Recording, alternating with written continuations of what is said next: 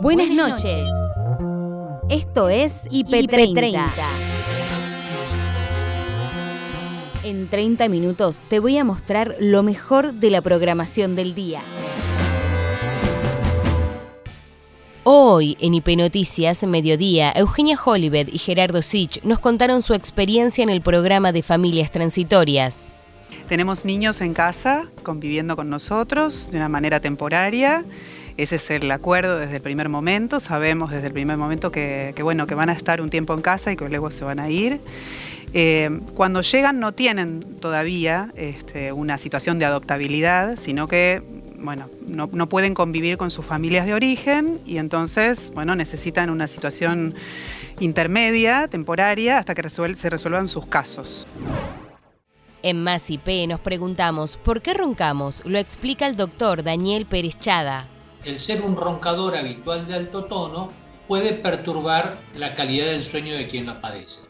Pero cuando este ronquido es interrumpido por un silencio, es decir, que entre dos ronquidos hay un silencio eh, más o menos prolongado, que debería ser mayor a 10 segundos, el periodo de silencio, ahí es altamente probable que estemos en presencia de una apnea.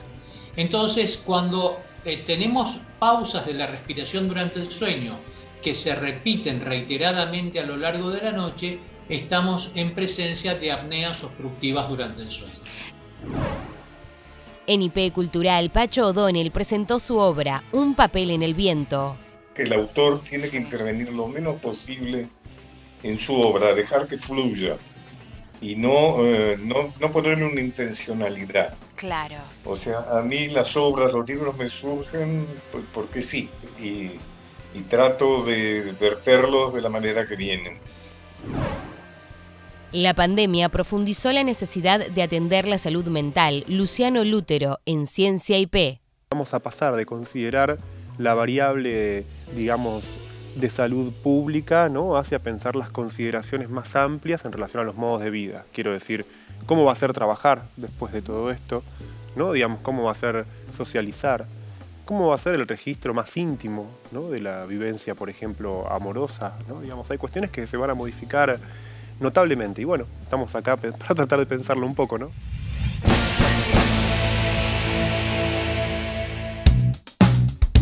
Lo importante de la jornada en IP Noticias Noche con Martín Bustamante. Vamos para la Plaza de Mayo porque es el Día de la Lealtad y allí está Aldana Flores, nuestra cronista, para contarnos todos los detalles de esta masiva manifestación en la Plaza de Mayo. Aldi, ¿cómo te va? Buenas tardes. Martín, muy buenas tardes. Domingo triplemente festivo. ¿eh? Primero por el Día de la Madre, déjame mandarle un beso a mi mamá en su día. Segundo, porque estamos cumpliendo un año en IP Noticias y tercero, porque se festeja el Día de la Lealtad Peronista y es por eso que estamos trabajando en vivo para IP Noticias desde Plaza de Mayo, que la gente se, se convocó justamente alrededor de las 4 de la tarde acá para celebrar este día. Vamos a hablar con la gente, a ver, Buenas tardes, estamos en vivo para IP Noticias. ¿Qué significa la lealtad para vos? Ay, no, la voz, la voz. La lealtad para vos, ¿qué significa? Para mí es, un sentimiento. En realidad es una... Es, 17 de octubre es donde todos los trabajadores nos levantamos a defender a nuestro compañero en ese momento, en el 45, que fue Juan Domingo Perón. Y hoy estamos acá en la plaza bancando a nuestro presidente y a Cristina para que en estas elecciones la gente no se confunda, que la gente sepa que no queremos el viejo modelo, queremos este modelo, el modelo del pueblo, el modelo donde trabajamos todos. Así que nuestro 17 de octubre es la lealtad de todos los trabajadores. ¿Qué es la lealtad? La lealtad, ¿qué es para vos? No quiero hablar. Bueno, seguimos hablando. A ver, ¿qué es la lealtad para vos? Este sentimiento peronista. ¿Cómo me decías? Es un sentimiento, por sobre todas las cosas. Y es, eh, estuvimos en las difíciles, apoyamos, seguimos apoyando y eso es la lealtad para Muchas mí. gracias. Gran, gran convocatoria de la gente, Martín. Inclusive hace un rato estaban cantando los del fuego. No solamente están presentes acá, se prevé que en instantes, alrededor de las 8 de la noche, quizás un, un rato antes, Sí. esté presente el presidente de la Nación, Alberto Fernández. Vamos a ver si eso sucede. Mira, esta señora está embarazada y está acá en Plaza de Mayo festejando Dale. el Día de la Lealtad. A ver. ¿Qué significa Perón en tu vida? La justicia social, Perón es la reivindicación del trabajador. Eh, es todo, el peronismo, eh, Perón y Evita es todo, Néstor y Cristina. Nos devolvió la dignidad con el trabajo y con todos los derechos de los trabajadores. Y, y además, siendo hija de tenía desaparecido, eh, nos sacó del, del olvido, del silencio. Así que eternamente agradecida. Y además, Cristina sacó la ley de fertilidad in vitro, así que acá estamos con 45 esperando una nueva vida. Viva Perón, Néstor y Cristina. Qué maravilla. Muchas gracias. Qué eh. maravilla, claro. Vamos a seguir, ¿viste? El ejercicio de los derechos, Aldi, por supuesto. a medida que. A, a- a medida que voy caminando, acá Sí. tengo la- otro caballero que se acerca a A hablar ver, con nosotros. dale. ¿Por qué estás sacado hoy? Contanos. Estoy acá por la lealtad peronista. Quiero agradecer a Darío Silva y mandarle un saludo a mi vieja. Perdón, viejita, te amo. Feliz día, pero tenía Ah, que bueno. estar acá hoy. ¿Por qué estás a mi acá hoy? también. Ah, mira vos. ¿Por qué Porque amo, amo a Cristina. Estoy, soy del Hospital Posada y vengo acá de corazón. Gracias, Cristina, te amo. En IP Noticias Mediodía celebramos el Día de la Madre escuchando una historia muy especial y emotiva de Eugenia Holibed y Gerardo Sich, cuidadores transitorios de niños y niñas en situación de vulnerabilidad que le brindan la oportunidad de convivir temporalmente en un ambiente familiar. Tenemos niños en casa conviviendo con nosotros de una manera temporaria. Ese es el acuerdo desde el primer momento. Sabemos desde el primer momento que, bueno, que van a estar un tiempo en casa y que luego se van a ir. Eh, cuando llegan no tienen todavía este, una situación de adoptabilidad, sino que bueno, no, pueden convivir con sus familias de origen y entonces bueno, necesitan una situación intermedia, temporaria, hasta que se resuelvan sus casos. A veces van en adopción y a veces puede haber también situaciones en donde vuelven con su familia de origen. Mientras tanto, bueno, eh, les damos un, un hogar, les damos, este, bueno, eh, eh, nuestro nuestros brazos, digamos, y nuestro cariño, y, este, y bueno, intentamos estar ahí en ese momento que es tan difícil, ¿no? Este, que están de, de puente, a veces decimos, ¿no? Somos como un puente entre una situación que no, no puede ser por ahora y bueno, algo que será en el futuro. Eh, tengo tres millones de preguntas, espero que nos alcance el programa para eso, pero por empezar, amo su historia de amor. Es una cosa. ¿Cómo se conocieron ustedes? Bueno, nosotros somos segunda administración. Claro. Ya Este, tenemos nuestros hijos, ella tiene dos hijos, yo tengo dos hijas, con lo cual esta familia nueva que formamos, eh, los chicos que traemos en acogimiento forman parte de nuestra familia. Y conviven con sus otros Por hijos. supuesto, por supuesto. Y cuando los niños están con nosotros, son como nuestros hijos. Los amamos como si fuesen nuestros hijos. Hasta el momento en que se van con sus familias. Y ahí, bueno. ¿Cómo es ese momento? Y es un trabajo interesante porque es un trabajo que venimos realizando hace rato y estamos preparados para este desprendernos para poder entregar esta vida a otra familia que, bueno, le va a dar todo su amor. Ay, ya me hace llorar esa situación. ¿no? Es muy... a ¿Cuánto ver, tiempo no- puede quedar un, un- Perdón, te interrumpí. No, no, no. Bueno, voy a las dos, a las dos preguntas. Eh, no sabemos, o sea, cuando nosotros recibimos un niño, no sabemos si se va a quedar dos meses en casa, como ha, ha pasado, o se va a quedar un año, este, o dos años, o bueno, no se sabe, porque depende mucho de cómo se desarrolle su situación legal, que es, es muy imprevisible. Pero hay un máximo de tiempo que no hay un máximo no de hay un tiempo. eh, bueno, vamos como todos a riesgo. Eventualmente, si nosotros sentimos eh, que, bueno, que, pasó mucho tiempo, que, las cosas no están bien, que uno tal vez se va confundiendo, ¿no? Y que, que hay un nivel de apego muy grande, bueno, el programa tiene previsto tal vez hacer este, distintas acciones, como incorporar otra familia más, con la que también tal vez no conviva, pero que pase una cantidad de tiempo, bueno, o eventualmente incluso rotar de familia. No es lo más aconsejable en un pro- a ver, no es lo más aconsejable. Uno pensaría que los niños van a tener posibilidades de vivir con su familia de origen. Eh, ya cuando pasa esto, todo lo que uno haga, bueno, es una solución eh, a medias, ¿no? Porque en realidad no está sucediendo lo que sería lo ideal. En Más IP, el doctor Daniel Pérez Chada explicó las causas y motivos de los ronquidos. Punto intermedio entre cuando el ronquido es una molestia social o es una alerta de enfermedad.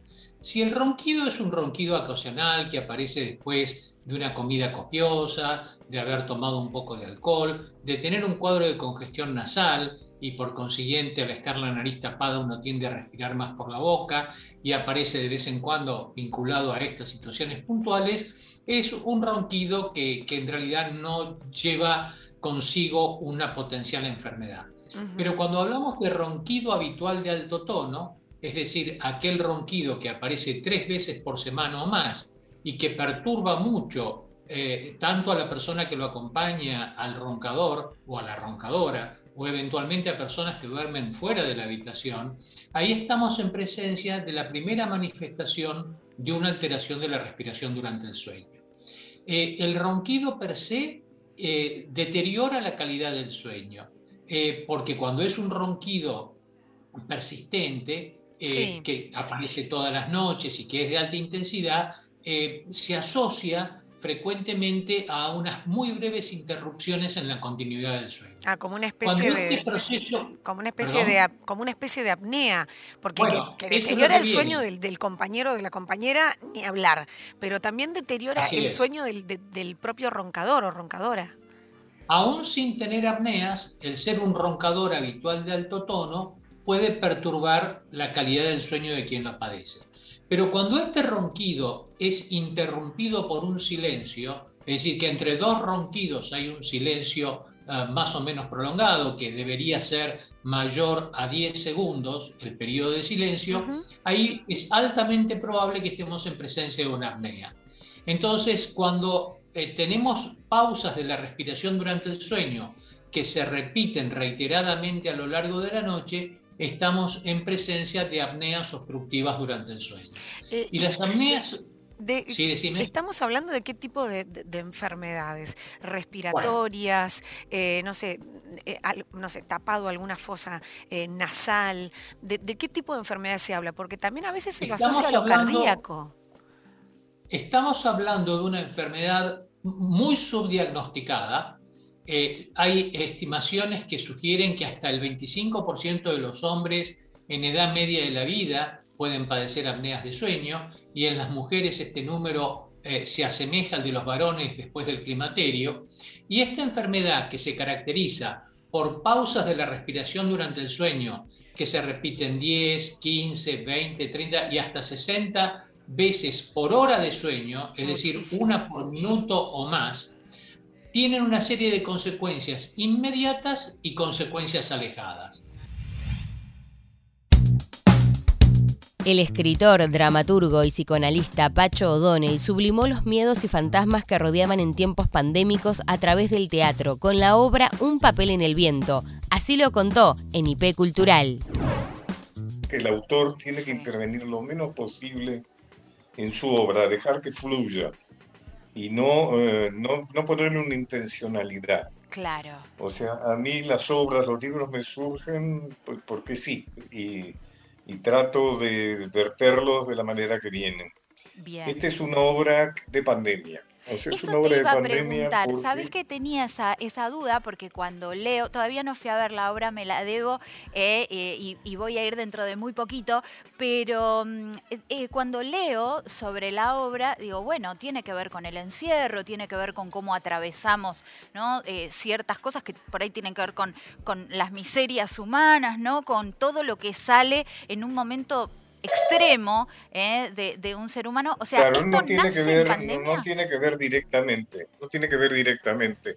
O sea, no es, es, un no lugar eh, que tiene que ver con dos aspectos que para mí son claves de la pandemia.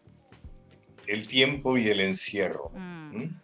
O sea, la, eh, la pandemia nos cortó la rutina, ¿no? Lo que de alguna manera era el vivir como si un día fuera igual al otro, ¿no? negándonos a, realmente a, pensamientos más profundos, a entender que la vida tiene un límite, que no puede, digamos que, digamos que, somos el, hombre es el, ser humano, por decirlo, el hombre y la mujer. sí, claro. Son los únicos animales que saben que van a morir.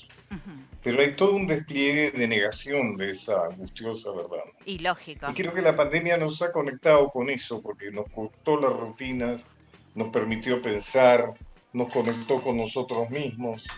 Este, y, todo eso está en la obra. O sea, pero son cinco, cuatro personas que están encerradas no se sabe si alguien los encerró, si ellos mismos se encerraron.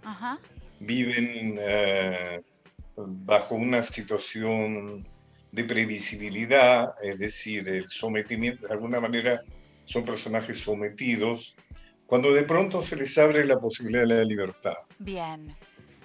Y ahí qué problema, hay una Frase, ahí qué problema. Claro, hay una frase, hay una frase del gran Dostoyevsky, que es un autor maravilloso, sí que él era un creyente bastante heterodoxo, digamos, ¿no? Y él decía, Jesús sobreestimó la capacidad del ser humano para soportar la responsabilidad de la libertad. En IP Global, Fernando Duclos entrevistó a María Pilar Álvarez, docente y especialista en Asia Oriental. En este programa, cuando hablamos de un tema, traemos a gente que realmente sabe y que nos puede explicar justamente lo que sucede. Hablar sobre Corea del Sur y Corea del Norte con María Pilar Álvarez, docente especialista, investigadora, autora de libros, principalmente focalizada en estos dos países, fue un lujazo y acá lo volvemos a ver. Si tuvieras que explicar a alguien, empezar de cero, la historia de Corea, ¿qué es lo que hay que saber? ¿Qué es lo importante? Digo, ¿cuáles son las claves? Bueno, ahí depende de lo que quiera, eh, quiera, quiera encontrar. Si quieren entender la política contemporánea, bueno, ahí me parece que el informe empezó bien, porque bueno, empezó con la, con la época de la colonización, es decir, por lo menos arrancaron con el fin de la última dinastía. Ellos tuvieron un sistema dinástico bastante similar, se podría decir, en su estructura a China, en su, estructura dinástica, y finalmente van a caer como colonia japonesa en 1910 en términos formales. Es decir, tenemos Edad Media, dinastía, etc. sería, y tenemos un siglo XIX como le va a pasar a China, ahí escuché que ya tuvieron el programa de China, así que bueno, un siglo XIX como más convulsionado, porque bueno, ya a mediados del siglo XIX la geopolítica regional empieza a cambiar mucho, ¿no? Ya con la guerra del opio, la restauración Meiji en Japón, en 1860 68 y a partir de ahí, bueno, Corea empieza en una debacle y aparte muchos movimientos internos, ¿no? Movimientos que quieren modernizar al estilo japonés, movimientos en China, etcétera. Y todo eso en alguna medida no va a lograr que la, última dinastía, la dinastía de Joseon, quizás tome las políticas adecuadas y finalmente a partir de 1876 ya Japón está como incursionando en ese territorio a poco. y lo invade.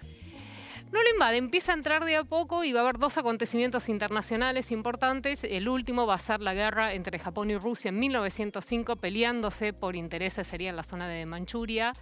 Y, es actual China actual China. Y bueno, a partir de ahí, cuando pierde ya Rusia, es como que se entiende que Japón tiene un poco la vía libre entre sus manos para poder avanzar sobre Corea y logra finalmente en 1910 la anexión. Pero en 1905 ya es un protectorado. Ok. ya casi está, sería desde la mirada de Japón. Viene la anexión Viene, la, Primera Guerra Mundial, la Segunda. La Primera Guerra, claro, no, no tan afectado en términos internos, como veía en el informe, que hace referencia más a la Segunda eh, Guerra Mundial, que para Asia es como un poco injusto. Tengo que defender la historiografía regional. Ellos, más que de la Segunda Guerra Mundial, empiezan a hablar de la guerra de avance de Japón en Asia. Empieza un poco antes de la Segunda Guerra Mundial y después va. Cuando Japón llega a Manchuria, de hecho. Claro, para, para ellos ya a partir de ahí, porque bueno, toda su economía va a virar a una economía de guerra la producción, por ejemplo, las inversiones de industria pesada en la parte norte de Corea del Norte, que va a tener esas industrias, es producto justamente de su cercanía a Manchuria. En Ciencia IP, el doctor en psicología Luciano Lútero analizó los efectos y consecuencias que tuvo la pandemia y el encierro en las personas. Estamos en una momento que es histórico, no hubo un precedente de una pandemia, al menos en la historia de nuestro país, quiero decir, en otros países del mundo tal vez sí, pero en Argentina, digamos, lo que está ocurriendo con el coronavirus, aunque ahora estamos en una vía de transición hacia una presencialidad cada vez creciente y al mismo tiempo, digamos, una normalidad que se nos anticipa, ¿no? digamos, igualmente ¿no? Digamos, el coronavirus eh, puede ser como considerado, diagnosticado de catástrofe, ¿no? Lo que ocurrió es catastrófico, ¿no? Digamos, si pensamos en la cantidad de muertos que hubo, ¿no? Si pensamos también en que todavía, ¿no? Vivimos en un contexto de cierta incertidumbre. Ahora viene, creo yo, el punto o el momento en el que vamos a pasar de considerar la variable, digamos, de salud pública, ¿no? Hacia pensar las consideraciones más amplias en relación a los modos de vida. Quiero decir, ¿cómo va a ser trabajar después de todo esto? ¿no? Digamos, cómo va a ser socializar, cómo va a ser el registro más íntimo ¿no? de la vivencia, por ejemplo, amorosa, ¿no? Digamos, hay cuestiones que se van a modificar notablemente. Y bueno, estamos acá para tratar de pensarlo un poco, ¿no? ¿Volveremos a ser los mismos o, según lo que estás diciendo, vamos a, convertirnos de alguna manera? Yo creo que ya, ¿no? Si bien, ¿no? Digamos, con cada movimiento y con cada fase de ampliación, ¿no? Vamos retomando actividades no, no volvemos a ser los mismos. Y creo para mí que lo, mejor es poder decir que por suerte también no vamos a ser los mismos, porque tampoco estábamos tan bien. ¿no? Digamos, este, cierta nostalgia lleva a veces a idealizar el mundo prepandémico como si hubiera sido tal vez, ¿no? Bueno, volvamos a lo, a lo anterior. Pero lo cierto es que las condiciones de vida en el mundo de antes de la pandemia eran muy dolorosas, muy sufrientes, al menos este, no solamente en lo material, sino también para la salud mental, ¿no? Digamos, una sociedad donde el insomnio es un síntoma entre los más diagnosticados y más automedicados socialmente, al mismo tiempo el siglo de la depresión, como lo llaman algunos especialistas, o sea, no estábamos tan bien. No, y todo eso quedó más la, en la ansiedad, la pandemia. Absolutamente. se exacerbó. Absolutamente. Yo creo que en ese punto la, la, pandemia se convirtió en una especie de gran lupa o lente de aumento que permitió ver las condiciones en las que vivíamos, ¿no? de alguna forma poder tomar un reconocimiento mayor de eso para muchas personas la posibilidad de un repliegue y volver a cierto pensamiento, ¿no? Digamos, creo que, en ese sentido venimos de celebrar el Día de la Salud Mental y creo que, fue una excelente ocasión para pensar que la salud mental no es solo la supervivencia, ¿no? no es solamente sobrevivir. ¿no? Digamos que es verdad que hay un ideal de plenitud que en las condiciones de vida que implica una catástrofe pandémica, sin duda es difícil pensar en la plenitud de la realización, pero que sin embargo ¿no? digamos, podemos tener mejores condiciones para vivir no solamente a nivel material, sino también sobre todo vincularmente. Yo creo que si hay un punto que, que en este momento cobra una relevancia enorme, ¿no? es cómo nuestra salud se conserva fundamentalmente en los vínculos. En Biblioteca IP, Malena Solda contó todos los detalles de la Biblioteca Sonora de las Mujeres. No es una idea original nuestra, es de Julie Gilbert, que es una dramaturga suiza, y ella formó esta Biblioteca Sonora de las Mujeres, donde la idea es que se difunda la obra de, las escritoras eh, femeninas internacionales y en este caso también con Valeria Kovadlov en Proyecto Prisma elegimos autoras argentinas eh, que también podían llamar por teléfono a las personas que querían oírlas y escuchar un poco más sobre su obra. ¿Cómo es eso? es bastante innovador la propuesta. fuerte. sí. Em, elegimos cuatro autoras argentinas y cuatro internacionales. Eh, entre las argentinas, por ejemplo, está Olga Orozco, Eve Ujart, Alejandra Pizarnik. Em, y esos, eh, esas autoras están interpretadas por actrices que dicen un monólogo escrito por dramaturgas contemporáneas. Acá estamos viendo. Ahí está ¿eh? Alejandra. Alejandra Pizarnik con Pilar que la Gamboa. Pilar Gamboa, Selva Alemán. con Selva Alemán. Sí. A ver, muy lindo esto, ¿eh? Salvadora Medina ah, Honrubia. claro, gran autora, con Cristina, Cristina Qué lindo, ¿eh? Sí, es precioso. Safo en la voz de Laura Ascurra. Claro, es, es una mirada internacional con foco argentino, pero también muchas autoras. Está Graciela Dufo, ah, Olga Orozco. Bueno, qué lindo. Entonces, cada dramaturga, cuando escribió el monólogo, como si fuese esa autora, eh, a las argentinas le preguntamos qué actriz les parecería a ellas que tendría ah. que interpretar ese monólogo. Ah, en el caso de Olga Orozco, por ejemplo, el, monólogo lo escribió Patricia Zangaro y Patricia nos decía que era muy importante para ella el tema de la voz de Olga, que era muy particular. y entonces enseguida apareció la voz de, Graciela Dufo para interpretarla. Y la idea es que la gente se anota en nuestra página web, en proyectoprisma.net, y pide una cita con esa escritora. Ah. Y un día, a una determinada hora, esa escritora te llama por teléfono. Extraordinario. Y tenés una conversación de 5 o 7 minutos con la autora interpretada por la actriz. Eh, ¿Eso es una grabación? Que es, en vivo. Es en vivo. Ah. Cada actriz hace alrededor de 10 llamados viernes, sábado y domingo durante un mes, después cambiamos. Qué bueno. Son dos actrices distintas por mes, dos Sí. autoras distintas por mes. Y mm, así que es muy personal, es Qué muy fuerte. íntimo el- el- la, la sensación, además de que te llamen, que ya no es tan común recibir No, un llamado, no. menos de escritoras que ya están Claro, muertas. menos de muertos. Me llaman los muertos. podría llamarse. Y menos que te digan cosas profundas y sensibles, es como toda una experiencia muy, muy linda, muy conmovedora para el público, para el oyente, mejor dicho, Sí. las oyentes. eh, y, y- y bueno, ¿Las oyentes? en ¿No hay general son, no, sí, hay varones, ah. pero son menos. Son Bueno, más ahí que nada también hay un tema, ¿no? Para observar. Sí. Porque sí. estamos hablando de autoras absolutamente fundamentales, todo lo que Sí, hemos nombrado. Sí, sí, Eh, sí, la sí. poesía argentina, por ejemplo, sin Pizarnik y sin Olga Orozco, no sería lo que es, por ejemplo, ¿no? Toda la información del deporte en la voz de Nacho Meroni, Leandro Ilia y Rochi Cuenca en Deportivo IP. una fecha del fútbol argentino que nos atraviesa a partir de la victoria de Boca. Y la victoria de Boca invita a pensar, y con eso vamos a abrir el programa, que Boca, si se pueden dar algunos resultados, de a poco No se baja, al se menos. puede ir prendiendo en el campeonato. Porque perdió talleres, porque River está empatando con San Lorenzo y estaría dejando algún punto en el camino si no puede solucionar esto. Y porque Boca, porque Boca le ganó Fede con mucha solvencia Sí. a Huracán, mostrando algunas cosas de ese Boca de Bataglia que supimos eh, encontrarle características que invitaban a ilusionar. Un arranque de partido que le costó al equipo de Bataglia. Huracán se plantó bien, el equipo de Cudelca salió a hacer un planteo de presionar bien, complicarle la salida a Boca. Le salió por momentos hasta que se abrió el partido. Una vez que Boca se puso 1 a 0, empezó a llegar un poquito más. Almendra, la gran figura que tuvo el partido de ayer, con otros buenos niveles que luego iremos hablando cuando vamos a ver el compacto. Lo cierto es que Boca sumó tres puntos. Ya se pone en puestos de Copa Libertadores, que es el principal objetivo Sí, claro, de este sin dudas. semestre. Y no se quiere bajar de la pelea del torneo, aunque todavía está lejos. Está lejos, está lejos, ya lo vamos a sumar a Juan Francia que nos va a aportar información. Pero bueno, Boca gana, hace lo que tiene que hacer, ¿no? Eh, y en ese sentido le tira la presión a otros equipos, en este caso a Talleres, a River, que son los que están en los puestos de arriba, en un torneo que está bastante raro, ¿no? Hoy perdió Independiente contra Aldo Civi, un equipo que no ganaba hacía mucho tiempo. Atlético Tucumán y Argentinos jugaron un partidazo con Mucho gol. siete goles. Y acá vamos a ver tal vez uno de los goles más lindos de esta fecha. Y les diría que es uno de los goles más lindos que se han marcado hasta ahora en el torneo, en la liga profesional, que es el de Almendra. Jugó un muy buen partido. Parecido al gol que hizo hace una semana Lanús, de media distancia.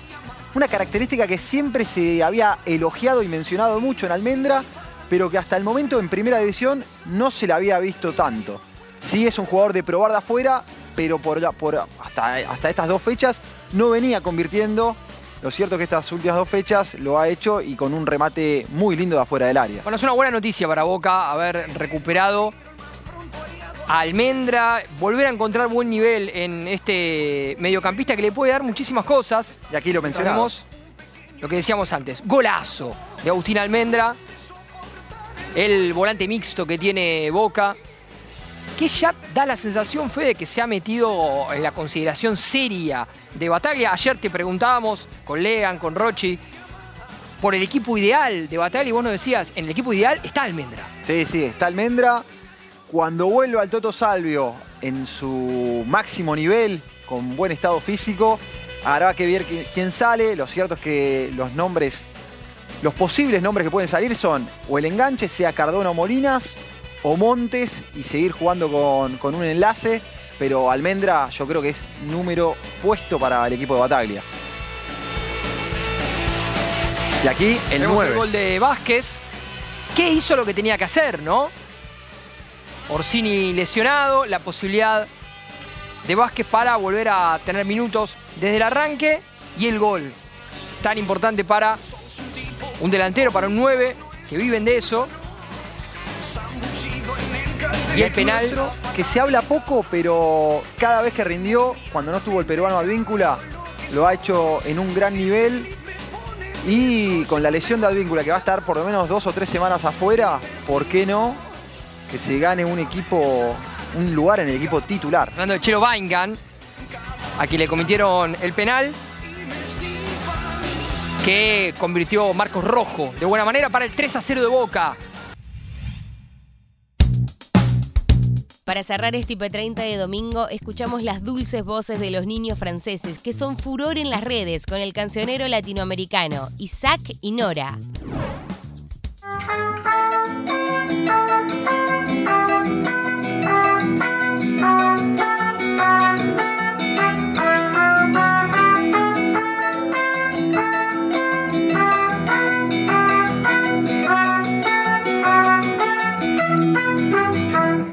Das hombres si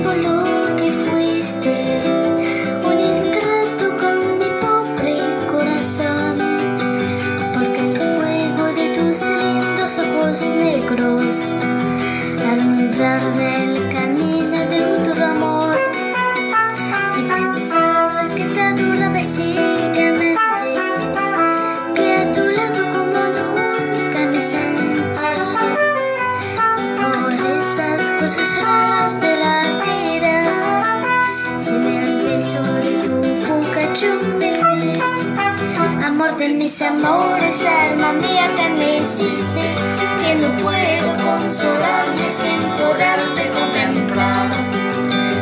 No puedo decir que tu amor cambia mi suerte, solo conseguirás que no te nombre nunca más amor de mis amores si dejaste de querer.